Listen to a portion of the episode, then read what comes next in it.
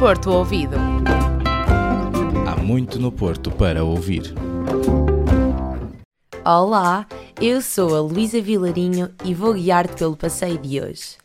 Pelo caminho, vão juntar-se a Gabriela Silva e a Maria Santos com descobertas sobre uma francesinha especial e o Dia do Trabalhador.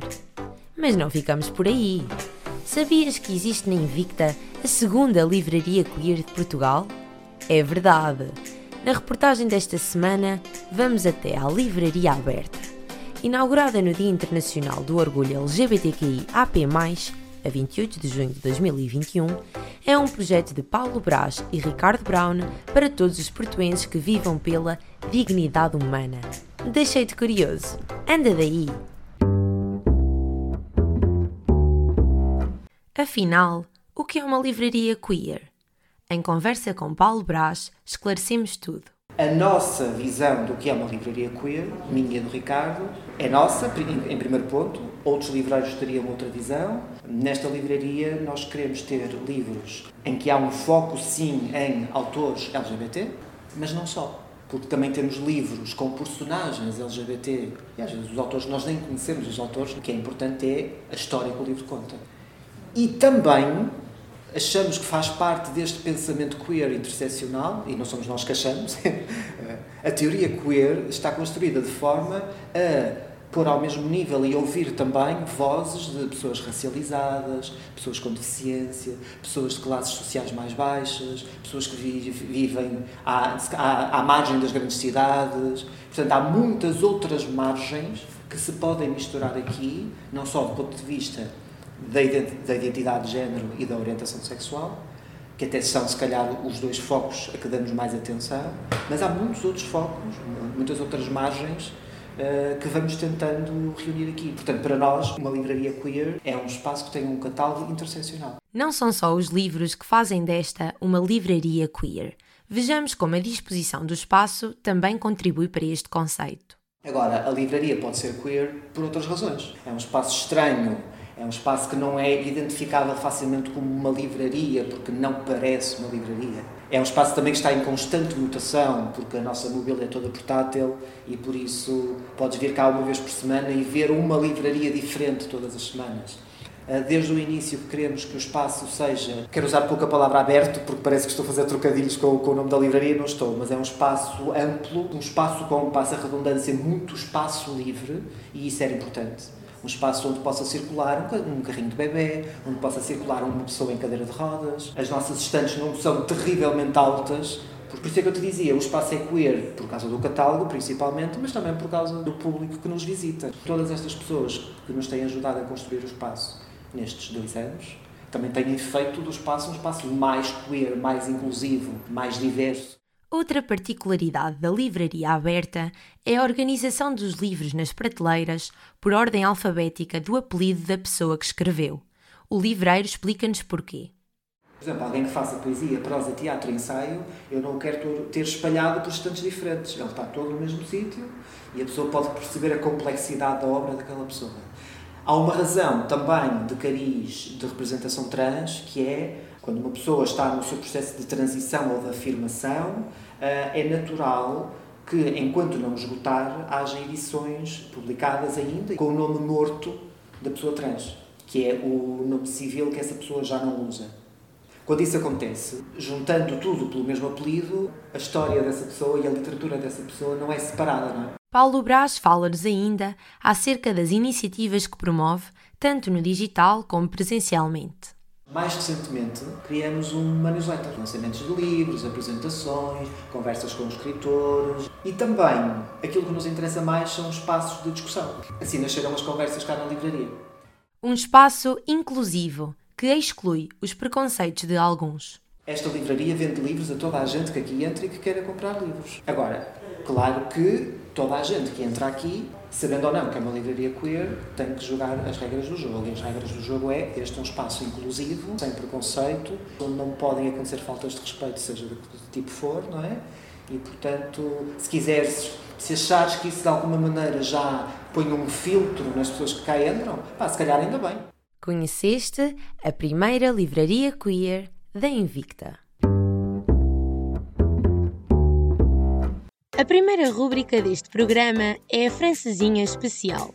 Fomos até à Francesinha Café, que fica na Rua da Alegria, para perceber um pouco mais como funciona este prato no restaurante. Em conversa com o dono, Fernando Cardoso, tentamos perceber se a francesinha é a verdadeira especialidade da casa. Francinhas e bifes, mas mais francesinha. O menu não é muito variado. O, o, nosso menu é essencialmente as francinhas, o prego no prato, o bife no prato, que é o bife lombo. Uh, bife só trabalho com, com carnes nacionais, carnes muitíssimo boas. E o bife da vazia. E com a francinha, portanto, não tem muita variedade. É, é, é só os dois bifes e a, e a francinha. Uh, Especializei-me nisso a 100% há muitos anos. Sou cozinheiro de primeira há 40 anos e, e tive sempre o gosto pela francinha. O dono contou-nos os segredos para o restaurante ter ganho quatro prémios. O truque é, é o esforço, é muito trabalho, é, é o gosto pelo aquilo que se faz, é essencialmente a escolha dos ingredientes, como por exemplo os meus enchidos são todos italianos, são de uma qualidade extrema. O meu queijo é Gouda holandês, é o melhor Gouda que está no mercado. O meu bife só trabalho com lombos de boi nacionais, que é uma carne excelente, que é o que se faz filé de mignon.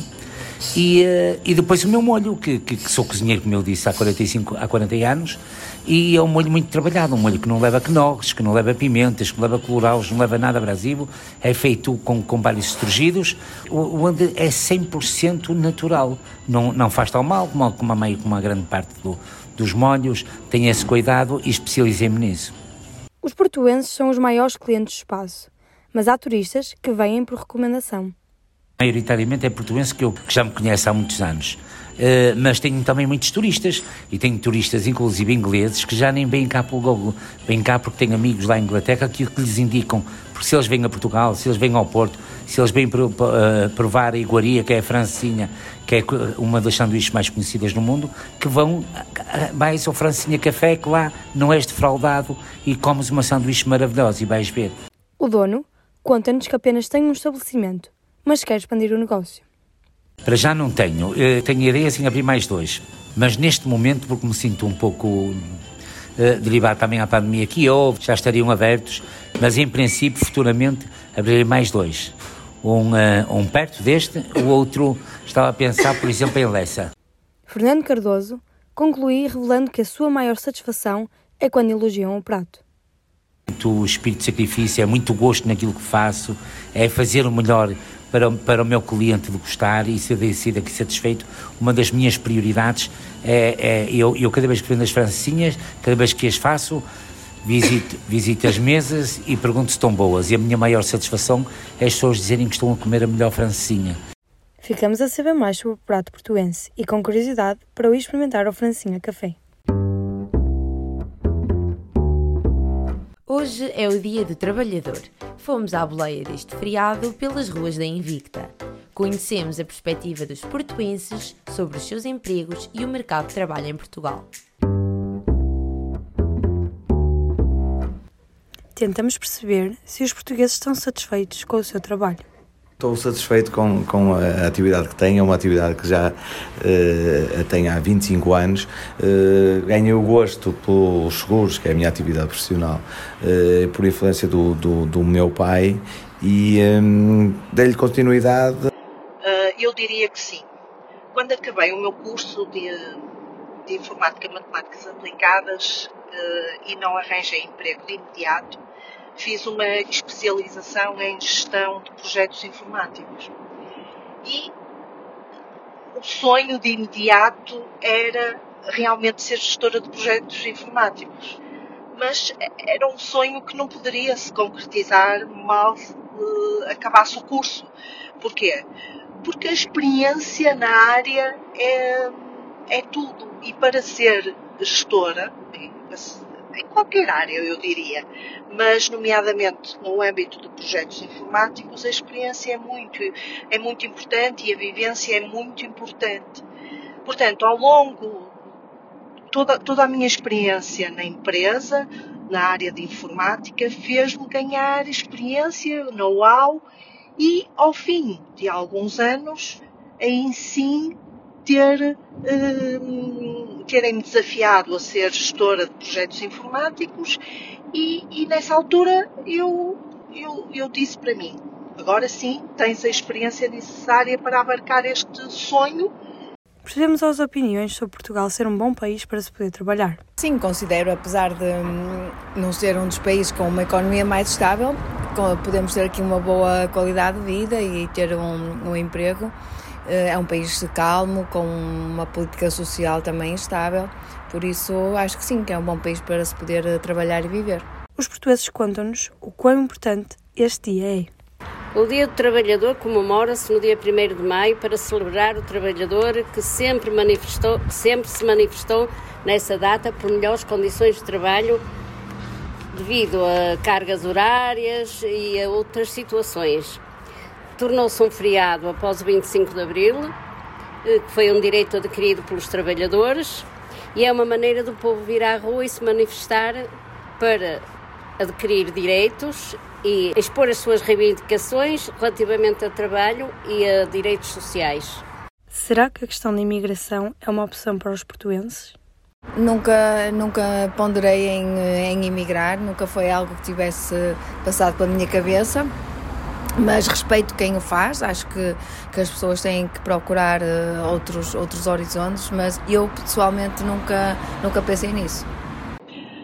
Quando o Grupo Norse eh, começou a comprar empresas fora de Portugal, portanto começou a sua internacionalização, ah, e eh, no âmbito da minha profissão como gestora de, proje de projetos informáticos, começamos a, a, ir para fora, nomeadamente para Angola.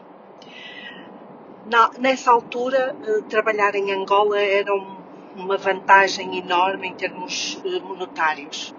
Eh, e nessa altura, como fiz projetos nesse país e estive bastante tempo fora lá, eh, surgiram algumas oportunidades e de facto pensei.